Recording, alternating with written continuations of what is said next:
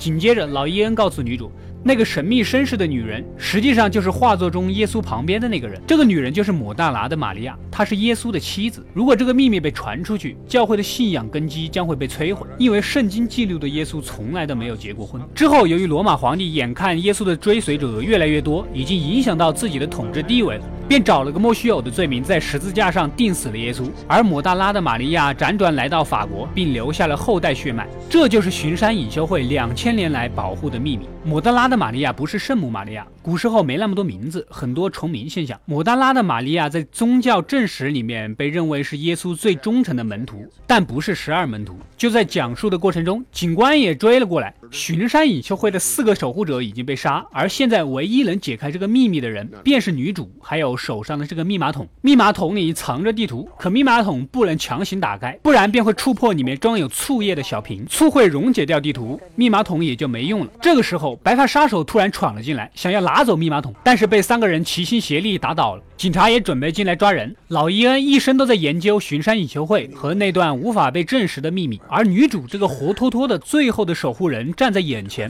不可能让警察抓走，拉着两人登上了自己的私人飞机。在另一边，章鱼主教说服影子议会，他已经联系到了一位神秘导师，马上就可以找到圣杯，并且摧毁它。他代表的是梵蒂冈教廷里面另一个隐藏的工会组织，他们的目的就是摧毁这个秘密，毁掉抹大拉的玛利亚的石棺，这样即便找到后裔，也是无法进行 DNA 对比，也就再也没有证据证明耶稣有妻子的事了。他们与巡山隐修会的目的恰恰相反。回到飞机上，兰登教授发现密码筒的里面藏着反着写的文字线索，这是达芬奇典型的手法。达芬奇也曾是巡山隐修会的守护人之一，也就是说，文字直接暗示着密码筒的密码。文字描述在。英国伦敦有一位被教皇亲手埋下的骑士教堂，而伦敦只有圣殿骑士教堂符合这个说法。四个人来到了这里，可是这些看似实木的骑士根本都是雕像，也没有头上有圆球的标记。此时，白发杀手又出现了。原来老伊恩身边的仆人竟然一直都是卧底。不得已，兰登教授只能拿密码筒作为交换，两人得以逃脱。白发杀手其实是章鱼神父的跟班，派来辅助这位神秘导师查线索的。现在密码筒也到手了，仆人三两句就打发他卷铺盖回家。可仆。仆人也并不是幕后黑手，真正的幕后黑手其实就是老伊恩。他知道破解了密码筒，兰登教授也不愿意公布出来，而他自己终其一生研究这个，就是为了证实这一切理论都是真实的，将这一秘密公诸于世。既然不是这个教堂，那么肯定是解读有误。兰登教授搜索了一下，原来达芬奇的原话是一位被教皇亲手葬下的骑士。其实教皇的拼写并不指的是教皇，而是亚历山大·普伯的名字的缩写。他是英国最伟大的诗人、启蒙主义者，而他。亲手埋葬的骑士就是他的好友牛顿，没错，那个 iPhone 砸到头上的牛顿。女主和兰登教授赶到了埋葬牛顿的教堂，哪知道老伊恩也很聪明的找到了这里，可他凭自己的力量根本就打不开密码筒。老伊恩用枪逼迫兰登教授破解密码，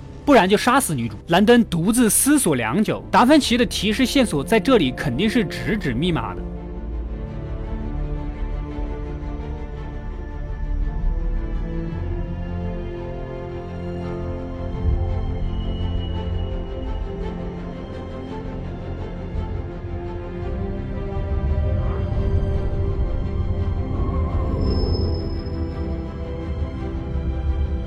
兰登教授无法破解，将密码筒扔了出去。老伊恩拼了命的去接，密码筒还是摔到了地上，撞破了醋液，毁掉了里面的东西。其实密码兰登教授猜出来了，牛顿坟墓上的圆球就是那个给他灵感，并使他提出万有引力定律的苹果。兰登在扔出密码筒之前就拿出了里面的东西，打开小纸条，上面是一段详细描述摩达拉的玛利亚石棺的具体位置。看完，兰登教授明白了。石棺应该就在苏格兰的玫瑰林教堂，这座教堂就是圣殿骑士的老家。两人刚进来，女主就想起自己小时候似乎来过这里，教堂的管理员也似乎很眼熟。女主在地下入口，一个六芒星符号，正好是剑刃和圣餐杯，正三角和倒三角形状。来到一个神秘的房间，旁边有一些画作，似乎是达芬奇的手法。头顶上星空的雕刻。跟纸条上躺在大师们的杰作当中，安息在星空之下所述的一模一样。两人打开石板，下层的房间却没有石棺，看来早就被人搬走了。圣杯的秘密永远都找不到了。旁边放着女主小时候的档案，原来女主是被祖父收养的，并没有血缘关系。旁边的宗谱显示，女主的真实姓氏追溯到根源是法国最古老的家族，所谓的王室血统。也就是说，祖父收养女主，并不是想培养她成为守护者的接班人，他们倾其一生保护的，其实就是女主这位耶稣的后裔。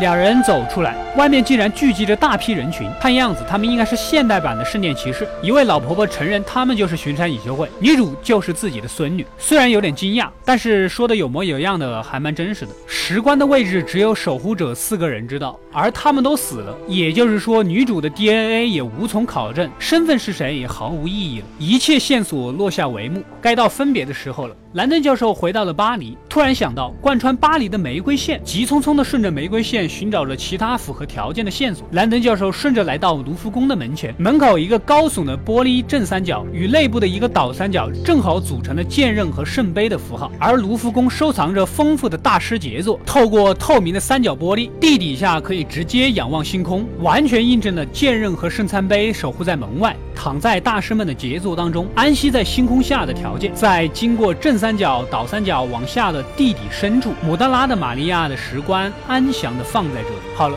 故事到这里就结束了，就像我之前所提示的，故事虚构的情节与真实历史相交错，让你甚至相信它真实发生过。电影里面出现的巡山隐修会、天主教施工会都是真实存在的，只不过巡山隐修会成立于一九五六年，后被小说家引用套到各种幕后操纵世界的黑手背景当中。有趣的是，巡山隐修会的创立人也确实是四个人。十字军东征历史上是为了跟穆斯林争夺圣城耶路撒冷，还有其他地盘，在小说里巧妙的添加成私下为了寻。找圣杯。关于姆达拉的玛利亚的记载，历史上是因为被救助后，从此以后甘心跟随耶稣，成为最忠心的门徒。而在一九四五年，埃及出土的一本经文《腓力福音》里，直接描述了耶稣与姆达拉的关系。但这段经文存在争议，被指为耶稣后世的人伪造的。基督教里面所有经文内容无法确认真伪的，都被称作伪经，《腓力福音》便是其中之一。死海古卷的部分，还有另外二十卷，都被列入了伪经之列。这也是《达芬奇密码》这部小说的灵感的由来。这部电影剧本本身就非常上乘，将历史和虚构结合得如此巧妙，可以说我没看到第二部有如此深度的改编。电影的悬念和节奏出色，三个小时的观影没有一刻觉得浪费，镜头和配乐绝对是一流水准。电影评分至少八分以上，但是由于涉及敏感话题会被拉低分数，这个是可以预料得到的。感谢收看，欢迎订阅及关注恶斗归来了，我们下期再见。